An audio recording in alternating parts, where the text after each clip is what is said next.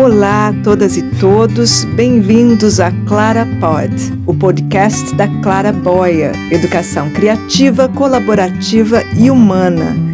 Eu sou Selma Vital e este é o terceiro e último episódio da série Diretores de Escola. Na entrevista de hoje, eu tive o prazer de conversar com Cláudio Marques da Silva Neto, diretor da Escola Dom Henrique, hoje conhecida como Escola de Bitita, que fica na capital paulistana. O diretor vai nos contar, entre outras coisas, o motivo da mudança de nome da escola, o processo por trás dessa mudança e, mais do que isso, vai falar de projetos pontuais que têm destacado essa escola no cenário da educação de São Paulo e do Brasil.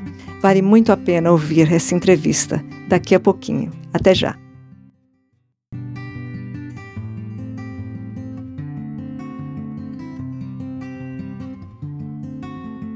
Tenho hoje o enorme prazer de conversar com Cláudio Marques da Silva Neto, mestre e doutor em educação pela Universidade de São Paulo e diretor da Escola Municipal Paulistana Espaço de Bitita. Bem-vindo, Cláudio. Obrigada por sua participação na Clara Pod. E, como de costume, eu gostaria que você nos desse um panorama do seu perfil profissional e, no seu caso, do seu trabalho à frente do Espaço de Bitita. Oi, Selma, olá, né? É, a todos que nos assistem, nos ouvem, né, aqui.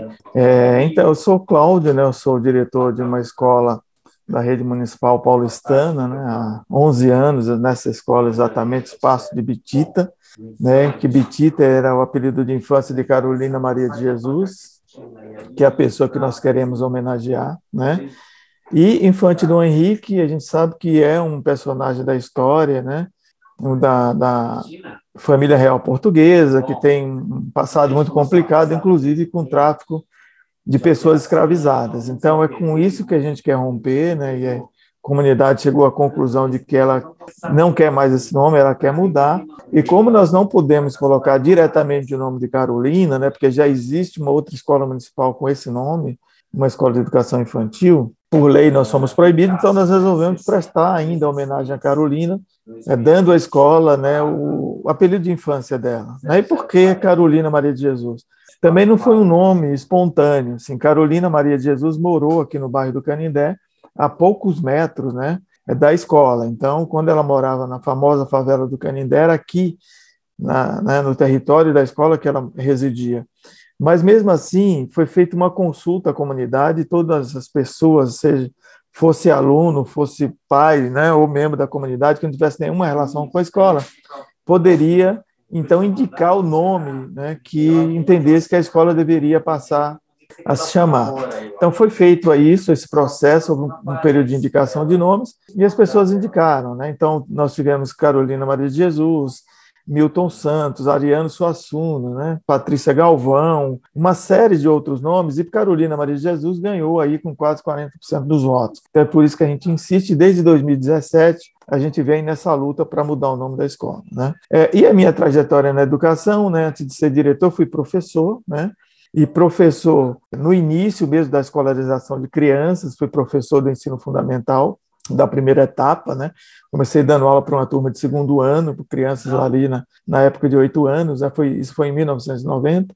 E, e por que, que eu fui trabalhar com criança? Porque eu já tinha essa vontade né, de ser mesmo um educador de carreira, de trabalhar no magistério. Então, eu fiz o magistério de ensino médio, que antigamente tinha essa formação. Né? Ainda tem, mas a LDB ela colocou lá um condicionante, né? preferencialmente para a educação superior, então, a partir disso, os cursos normais lá de ensino médio praticamente desapareceram, embora eles continuem válidos ainda né, no sistema educacional. Então, fiz o magistério, comecei a dar aula com esse, essa formação em magistério, né, que possibilitava dar aula do primeiro ao quarto, ao quarto ano na época. Não se tinha o ensino fundamental de nove anos, tinha os o de oito anos, então eu dava aula do primeiro ao quarto ano. E aí, em 1991, quando eu começo, no meu segundo ano de aula, eu fui para a faculdade fazer pedagogia, e aí eu me credenciei também para dar aula no ensino médio. Aí fui dar aula também no ensino fundamental 2 e ensino médio como professor de história. Então eu conciliava, né, um professor da, edu da educação básica ali do ensino fundamental 1 do, do, até o quarto ano e na, na parte da tarde e à noite eu dava aula para o ensino fundamental 2 e ensino médio de história. Então, essa é a minha trajetória. Depois de algum tempo, eu fiz o mestrado e é, há muito pouco tempo eu, eu concluí aí o doutorado, né? Então, assim, magistério, pedagogia, mestre em educação, doutor em educação, e essa trajetória que eu tenho tentado fazer na educação. E além de professor, né, deixei de ser professor já há mais de uma década, aí eu fui coordenador pedagógico, fui orientador educacional, né, fui assistente de diretor até chegar no cargo de diretor. Por quê? Eu comecei a ver na minha trajetória, sobretudo de professor, que a gente tem uma ação muito limitada. A gente tem muitas ideias, tem um ideal de escola e a gente não consegue é, implementar tudo aquilo que a gente gostaria, né? porque o âmbito de governabilidade é muito restrito. Então, fica muito no campo da coordenação ou mesmo da direção. E aí eu fui ser coordenador, fui supervisor escolar também, e descobri que nenhuma dessas funções na educação né, me faziam feliz ou davam conta da necessidade de transformação da educação que eu gostaria de fazer. E aí eu realmente vou experimentar a direção e vejo que é lá que é o lugar de fato da transformação. Né? Por mais que você tenha que contar com professores, coordenadores né, que pensam como a gente pensa, mas não basta pensar e desejar e sonhar com a educação transformadora, você tem que realizar. E como diretor de escola é o que eu tenho feito, eu tenho conseguido realizar aquilo que eu não conseguia como diretor, como qualquer outra função ligada à educação, e é por isso que há 12 anos eu vim parar nesse cargo e me encontrei, a gente está conseguindo, com pessoas também, né, que se associam essas ideias, esse projeto, a gente está conseguindo transformar alguma coisa e é com essas mudanças que a gente faz acontecer aqui na Escola Espaço de Bitita. Então, na verdade, quando você diz que você, na direção, você foi capaz de realizar muitas coisas que, uh, cuja limitação, né, no momento em que você era professor, eh, tornavam coisas que eram impossíveis naquele momento. Isso significa, Cláudio, que então a direção, a gestão tem um poder eh, que muitas vezes não é desenvolvido, porque a gente ouve muita gente na gestão dizendo, ah, eu gostaria de fazer, mas também tenho cá minhas limitações. O que eu acredito, né? Eu acredito que você também tenha limitações como gestor, como diretor. Mas pelo que você disse, é possível sim transformar, né? É possível fazer alguma coisa, não é? Não, tem limitação sim do ponto de vista legal, tem também do ponto de vista das gestões, né, que mudam no campo político, na esfera política, mas uma coisa é certa, Selma, assim, de todas né, as dimensões da educação brasileira, se você pegar desde o Ministério da Educação, né, na formulação de políticas, no, no âmbito estadual, né, nas, no âmbito municipal e aí nas instâncias intermediárias até chegar na escola, a escola é o lugar da maior autonomia. A gente sabe que a autonomia é muito relativa, mas ela é ainda mais relativa para todas essas instâncias, né, ascendentes até chegar em Brasília do que na própria escola. Então, assim, é possível sim transformar, e o lugar da escola é o lugar onde a gente consegue fazer isso com mais facilidade. Por quê? A gente sabe que o Brasil é um país de dimensões continentais, né? As políticas educacionais elas ainda estão muito longe de chegar a um ideal, e as escolas elas podem sim, né, é subverter um pouco essa lógica e criar criar dentro dos marcos legais, inclusive. Então, se você pegar a LDB, a Lei de Diretriz e Base da Educação Nacional, ela vai te dar ali uma série de, de possibilidades também para você sair e romper essas amarras que no âmbito local, né, da sua rede de ensino, você consegue sair. Então, no, no, no campo também da, da, da Constituição Federal, né, de outro, mesmo de, do marco legal no, no na própria rede, seja que né, o marco legal da rede municipal, tem uma série de regras e leis que a gente precisa cumprir. Agora, por outro lado, a escola é o lugar de ousar, porque assim, na, na formulação da política, essa forma como a escola deve acontecer no seu dia a dia não é possível de ser descrito. E às vezes a gente tem essa, de, essa noção de que a gente está muito condicionado àquela política ou às legislações que são feitas para a escola. Mas aí a gente não se dá conta de que o fazer pedagógico é um fazer pedagógico que não está necessariamente ali subjugado ou condicionado por uma lei. E aí você vai buscar alternativas. E o apoio, inclusive, Selma, pode ser feito pelos próprios conselhos, né? Seja o Conselho Municipal de Educação, seja o Conselho Estadual, até mesmo federal. As escolas, os diretores e diretoras, podem, a partir de um projeto pensado localmente, submeter essa proposta aos conselhos e, a partir dela, ter uma autorização para funcionar né, a revelia, inclusive, daquilo que determina as regras da sua rede, né, do seu sistema de ensino. Então, Cláudio, você é um rebelde, você é um diretor rebelde, podemos dizer assim. E, e, você encontrou aí no seu time, na sua equipe de professores, pessoas com ideais semelhantes aos seus, ou foi muito difícil? Porque a gente sabe, nós, os colegas, os, os professores em geral, é, e não só os professores, acho que todo ser humano que tem, é, todo profissional tem determinados sonhos e anseios, mas muita gente prefere abrir mão até desses ideais, né?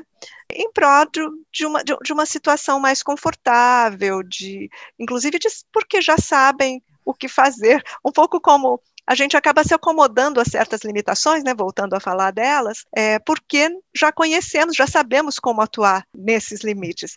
Você encontrou dentro do seu time, da sua equipe, resistência, ou foi uma, ou, ou, ou de repente vocês estavam meio que fluindo, né, da, da, no mesmo caminho? Como é que foi isso, Cláudio? Então, Selma, a, a educação brasileira, né, como a gente é um país muito grande, são muitas regras, né, muitas redes, muitos, né, um sistema meio complexo, então é, é, um sistema caótico, e às vezes esse sistema caótico né, é, atrapalha, e tem muita gente que gosta desse, desse caos, porque é mais fácil também para se manter ali à sombra e não é, desenvolver um trabalho como se deve desenvolver. Então, eu diria que, assim como eu, muitas escolas no Brasil ousam, né? Elas, a, educação brasileira só é, subsiste mesmo em função dessa ousadia dessas pessoas que querem transformar, né?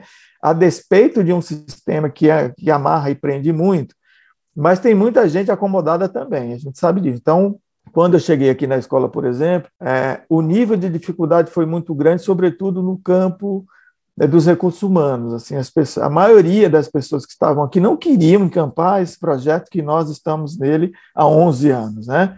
Então, assim, tem, claro, um grupo que tinha vontade, professores que estavam aqui, né? É, submersos naquela lógica de, de imobilismo, né? De, de não se fazer nada para melhorar a condição de educação do território em que a escola se encontrava, mas também nós tínhamos pessoas que queriam né, subverter essa lógica, queriam fazer uma escola de qualidade e não podiam porque estavam aí menor número. Então essas pessoas ficaram, mas eu posso dizer que a maioria saiu, assim. Quando as pessoas percebem também que é uma proposta de trabalho que não dá muito também para ficar mais ali sem aparecer ou sem demonstrar um trabalho sério, tem que ir para outro lugar, né?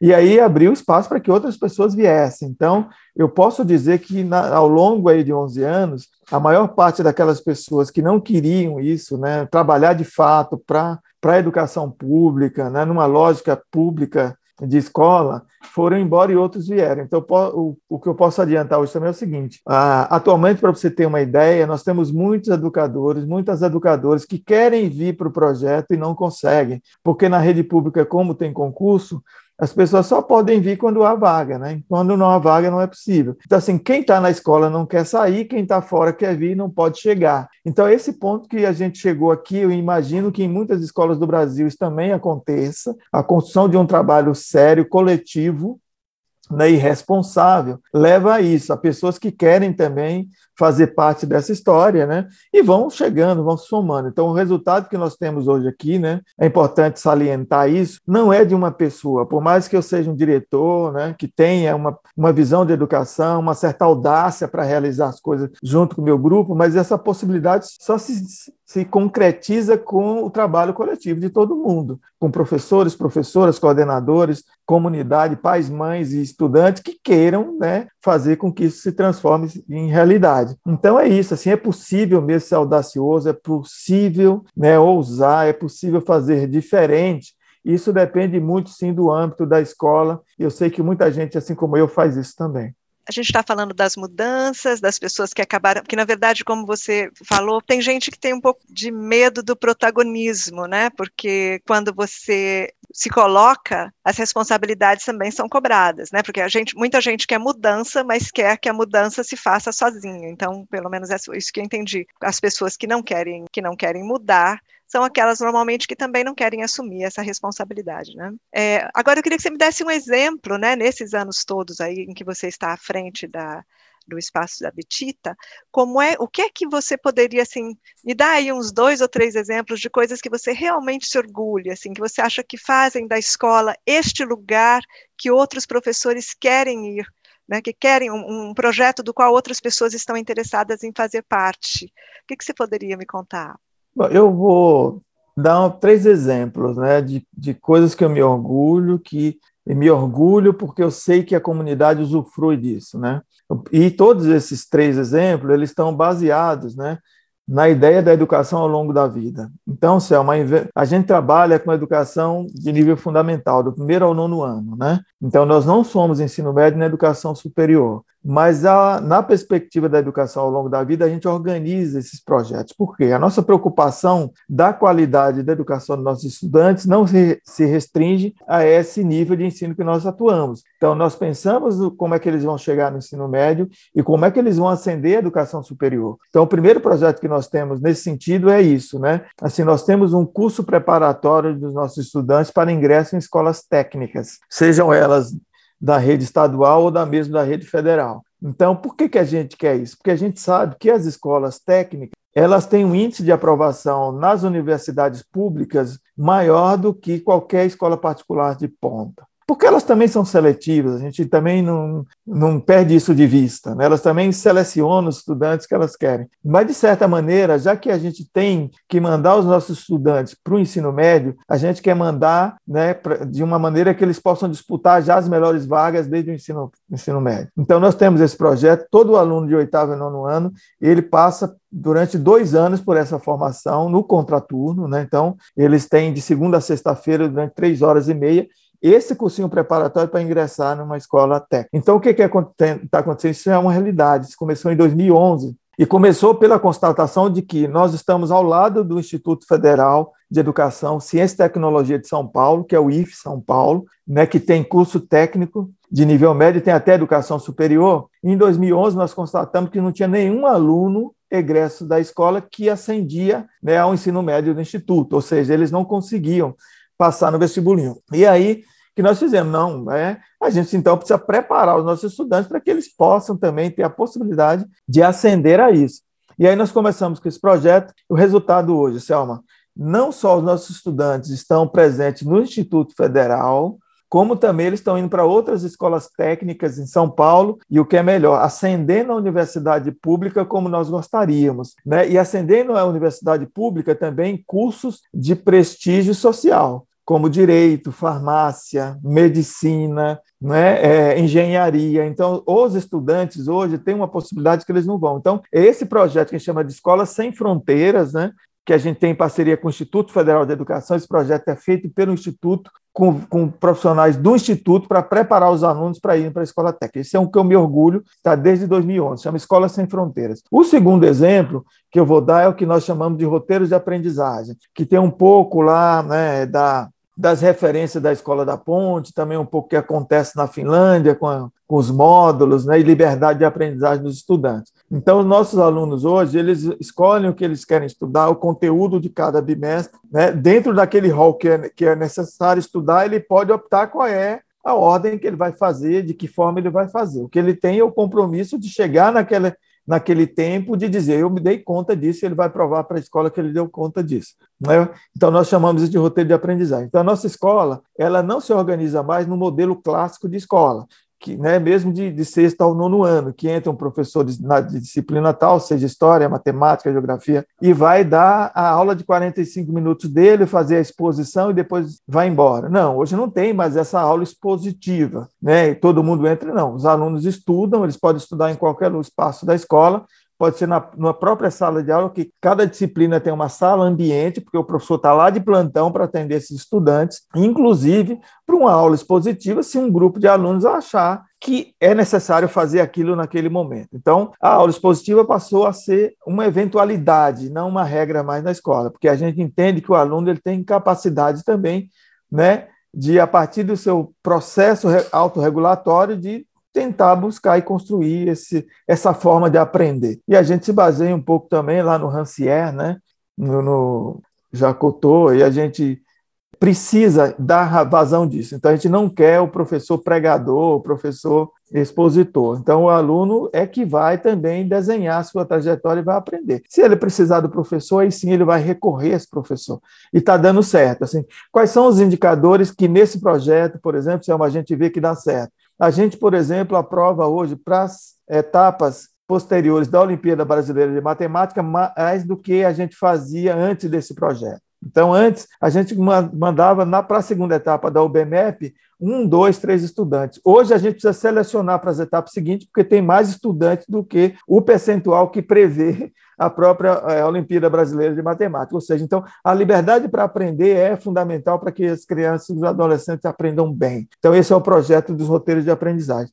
E um outro projeto também que eu me orgulho muito, que tem a ver com o território, né, com a concepção da escola enquanto espaço permanente de formação, é o projeto de português para migrantes internacionais. Então, nós temos um curso de português para pessoas né, de outras nacionalidades que querem aprender a língua portuguesa. E qualquer pessoa, não só do bairro, mas de qualquer lugar da cidade de São Paulo, de qualquer país, porque assim o, a, qualquer pessoa, não pode ter vínculo com a escola, não precisa ser pai de aluno, não precisa morar no bairro. Qualquer pessoa que quer aprender a língua portuguesa se inscreve no curso e a gente vai ensinar e a gente certifica essas pessoas. Né? E por que, que virou para pessoas de outros estados ou até mesmo de outros países? Porque com o advento da pandemia, o nosso projeto não parou e teve que ser também né, online, teve que ser à distância. E o que, que aconteceu? Pessoas ficaram sabendo no nosso curso de outros estados do Brasil, da Bahia, do Rio Grande do Sul, de Minas Gerais, se inscreveram e passaram a fazer parte desse projeto. É, resultado, nós voltamos com as aulas presenciais e mantemos agora dois,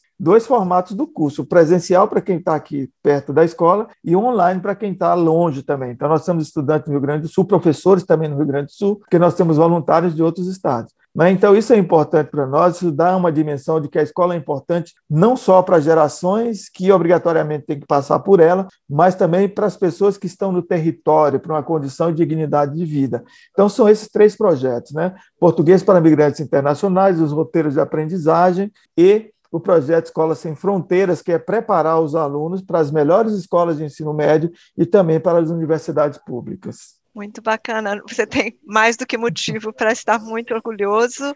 E uma coisa que eu noto, né, Cláudio, assim, eu noto em você e eu noto em geral nas pessoas que, que escolheram a educação como uma carreira, não uma coisa por acaso, é uma certa paixão, né? Você acha que a educação é uma coisa como é, eu costumo dizer que meio que é, é, você pega aquela, a, aquela febre e, e, e é muito difícil se livrar dela, né? É uma coisa da qual você entra, pelo que eu estou vendo, assim, o, o teu entusiasmo em contar desses projetos e você contando da tua trajetória, me parece que é um pouco esse o seu caso, né? De ser uma pessoa apaixonada pela, pela educação, né? Eu, eu acho que sim, viu, Selma? Mas eu sou um bom exemplo para falar sobre isso, porque a minha paixão ela não é inicial, ela é de percurso. Eu vou dizer por quê. Eu fui fazer magistério, por exemplo, não é não porque eu queria ser professor, sonhava como ser professor, né? Porque às vezes as pessoas elas se dão bem numa determinada profissão e aí começam um certo devaneio para dizer que elas é, sonharam com aquilo desde criança. Na verdade, eu nunca sonhei em ser professor, na verdade, queria ser um jurista, talvez um professor universitário, né? Mas eu fui fazer magistério, na verdade, pra, porque eu sou um transgressor por natureza. Eu não queria seguir aquele caminho que os meninos, meus colegas, iam fazer magistério. Porque, é, na verdade, eu acho que isso não está certo. Eu quero uma, uma, fazer um curso, na verdade, que vai me ajudar, por exemplo, a fazer uma universidade melhor. Então, eu tinha compreensão lá atrás de que fazer contabilidade não era tão é, bom para mim como fazer magistério, que ia ser uma formação né, mais propedêutica, aí, mais ampla tal, me ajudaria. Beleza. Então, na verdade, eu não queria ser professor. Aí eu venho para São Paulo com o curso de magistério, podia dar aula, e uma tia minha que morava aqui em São Paulo sabia que eu era professor e tinha notícia que eu fiz o estágio lá na Bahia, que eu era considerado um bom né, estagiário, que dei boas aulas, me insistia para ir dar aula na escola do, que o filho dela estudava na rede estadual. E eu fiquei relutando para ir, porque eu não queria dar aula, entendeu? Eu não queria, na verdade, ser professor. Porque eu sabia que se eu entrasse, eu não ia mais sair, porque eu ia né, me dedicar e tal. E aí eu me relutei, ela começou no final de, de, de 89, né, insistindo para que eu fosse. Em 90, aí eu resolvi, não, eu vou mesmo, porque está difícil, estou em São Paulo, não consigo muito arrumar um emprego que eu desejo, né? Preciso ir para a universidade, eu tenho que me manter. Aí eu vou dar aula, vou dar aula, na verdade, a contragosto. Mas, na verdade, é isso mesmo. Tem que ter uma certa paixão, mas essa minha paixão foi desenvolvida, desenvolvida no percurso de ensinar. né? Eu acho que talvez fosse isso que eu temia, né? De aceitar trabalhar, porque eu sabia que ia ser absorvido, porque você se envolve. Porque a educação é apaixonante. Então, assim, se você perguntar, Cláudia, tudo bem, você não teve lá aquela paixão inicial, você acabou entrando, né, meio a contragosto, mas como é que foi essa paixão? Essa paixão foi desenvolvida no fazer pedagógico, na discussão da educação, no estudo da educação. Então, eu acho, por que, que eu digo isso? E valorizo isso? Porque eu acho que muitas pessoas podem desenvolver essa paixão no percurso. Elas não precisam ter lá né, algo como uma vocação de origem, ou até um sonho de infância. Elas podem fazer isso também quando elas começarem a trabalhar na educação. Acho que vale também para outras profissões, né? Eu, eu, entendo porque a minha, a minha história é muito semelhante nesse sentido. E eu fui fazer a minha paixão, que era jornalismo. Eu sou jornalista de formação. E eu me lembro, eu sempre me lembro disso de uma professora de português que eu amava na sexta série.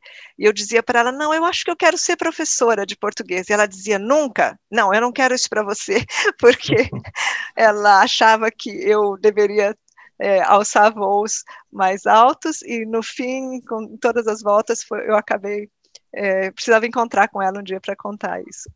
Mas aí, quando você estava falando da escola, você deu algumas referências geográficas. Né? Primeiro, você falou da, da curta distância que a escola, o, o, a escola física está do lugar onde cresceu a, a, Carolina Maria de Jesus. Depois você também comentou da situação é, de estar tão perto de um instituto federal, né, tão, de tão boa reputação, e na época, antes do projeto começar, ter tanto, poucos alunos, né? O entorno da escola é muito importante também, não é, Cláudia? Assim, é, é, muito difícil se isolar dentro de uma escola sem considerar tudo que está em torno dela, né? E você estava falando sobre os cursos de português para estrangeiros, né? Inclusive é isso que eu faço, eu sou professora de, de língua de português como língua estrangeira. Eu fiquei pensando, isso tem a ver com o, com, as, com a população, com a grande parte dos alunos? Falam outra língua? Conta um pouquinho para a gente desse entorno, né, dessa clientela. Então, nós estamos aqui no bairro do Pari, né, do Canidé e Brás, a gente está num limite, eu costumo dizer que nós estamos aqui no Triângulo das Bermudas, né, e nossa escola se localiza justamente no bairro do Canindé, mas se você for a poucos metros, você está no Brás, e outros poucos metros para o outro lado, você está no Pari. Então, são três bairros que têm uma proximidade muito grande, né? E aí, essa, essa região, Selma, ela é é, abriga né, muitos imigrantes, né, a maioria bolivianos, peruanos, chilenos, paraguaios, né, uruguaios, temos também sírios, né, pessoal de Bangladesh, Sudão, Angola, tem uma, uma gama de, de, de pessoas que vêm de vários países aqui. Então, a escola ela tem, em média, 30% dos seus estudantes de imigrantes. E aí a gente sabe também, ao redor da escola, tem muitas pessoas que é, também vivem, trabalham aqui, mas que não estão na idade escolar. Então, nós temos projetos para os nossos estudantes, para que eles possam aprender bem né, na escola. Como é que se vai, por exemplo, esperar que alguém que vai se alfabetizar tendo português como segunda língua? É o que geralmente acontece para 20% dos nossos estudantes. A língua portuguesa é uma segunda língua. Então, como é que você reduz aí esse esse impacto, né? Então a gente tem projetos voltados para isso, né? Para integrar e incluir essas crianças e adolescentes e é por isso que a gente tem também esses projetos para integrar, e incluir a própria comunidade que está no entorno da escola. Então geograficamente a escola ela é, ela está com essa realidade. E aí que eu acho que é importante, Selma, a gente ter como perspectiva o currículo local e o currículo global. Então não dá para eu me enquadrar, né? Ou a escola se enquadrar num currículo global definido pela Secretaria né, Municipal de Educação, até mesmo pela Secretaria Estadual de Educação, eh, na constituição dessas duas redes, esqueceu o meu território. Então, a escola só vai conseguir dar conta da sua demanda, né, do seu projeto de educação, se ela se articular, articular com o território. Então, é, reconhecendo essas demandas e necessidades né, de pessoas que vêm de outros países, que falam outros idiomas, que têm uma certa dificuldade para aprender a língua portuguesa, que a gente se organiza. Então, é com isso que a gente é, atua praticamente em dois eixos, né? O eixo de acomodação das crianças e aprendizagem de uma segunda língua no, dentro da própria escola, e outra de difusão da língua portuguesa para essas pessoas que chegam também, mas que não estão mais na idade escolar. Então é isso que a gente quer e é, são esses, essas duas dimensões do currículo se integrando aí para a gente conseguir fazer aquilo que as pessoas que estão aqui no lugar precisam. Tenho mais uma questão aí, que você está falando da integrar currículo local e global, que eu acho super importante, e a integração entre os alunos. É, a gente sabe que tem muitos problemas de bullying por diversas razões em várias partes, do, em escolas, não só na escola, na escola pública. Os alunos se integram bem, quer dizer, tem algum tipo de dificuldade que traz o fato de você ter um grupo de estudantes que, que são imigrantes ou, ou não? Isso é. Não, é significativo, viu, Selma? Porque assim, há muito conflito. O conflito que tem no âmbito da sociedade tem também na escola. Né? A gente sabe que a imigração é um fenômeno da natureza humana. O homem sempre migrou e vai sempre vai migrar mas na questão geopolítica isso não é muito bem visto, né? assim, principalmente em algumas fases. Né? E a gente vê, por exemplo, uma verdadeira campanha na mídia corporativa né, contra a migração. Então, isso vai repercutir também na escola. Isso é um fato. E a gente só conseguiu reverter essa realidade a partir de um trabalho que foi feito internamente na escola. Então, o que a gente tinha anteriormente é isso que você descreveu: o conflito, a xenofobia, o preconceito, a discriminação. Agora, uma coisa que é importante que nós conseguimos aqui é que não basta a escola ficar esperando esses conflitos acontecerem para ela poder arbitrar. Ela tem que criar condições de integração e de né, inclusão dessas pessoas. Então, foi isso que nós fizemos. Então, assim, isso é um problema em qualquer lugar que tiver estudantes migrantes internacionais, né, crianças que vêm de outros países, vai haver esse problema de conflito. O que a escola tem que fazer é se antecipar e criar projetos e condições para que essa integração aconteça. Foi isso que nós fizemos aqui. Então, nós temos um projeto desde 2012 chamado Escola Apropriada Educação, Cidadania e Direitos Humanos, que é o carro-chefe para fazer essa integração entre alunos imigrantes e não imigrantes certo? Então, a partir desse projeto foram se desdobrando outros e outros e outros para a gente levar para a sala de aula. Mas esse projeto foi fundamental. E como é que, por que, que esse projeto dá certo? Porque esses estudantes se encontravam num grupo de trabalho a cada 15 dias. Se não é um projeto também pontual, veja, desde 2012, os estudantes se encontrando é, sistematicamente a cada 15 dias até, claro, o começo lá da pandemia, em março de 2020. Só em março de 2020 que foi interrompido, porque as aulas passaram a ser virtuais e a gente não conseguia mais fazer esse encontro. Então, isso é importante, os conflitos vão existir, mas as escolas têm que promover esse trabalho de integração. Tem que ser proativo, né? Você tem que começar a, a, agir antes das, dos conflitos realmente acontecerem. É, encaminhando para o final, eu vejo que faz todo sentido, todos os projetos que você está contando fazem sentido, e normalmente aqui na Clarapod a gente quer inspirar as pessoas que ouvem né, a tentar essas experiências também nas suas escolas, nas suas comunidades. Né? Se você pudesse dar assim, uma dica né, para essas pessoas, para gestores como você, que estão em outras partes do Brasil, é, qual seria assim, a sua, o seu grande conselho né, com esses anos todos de experiência?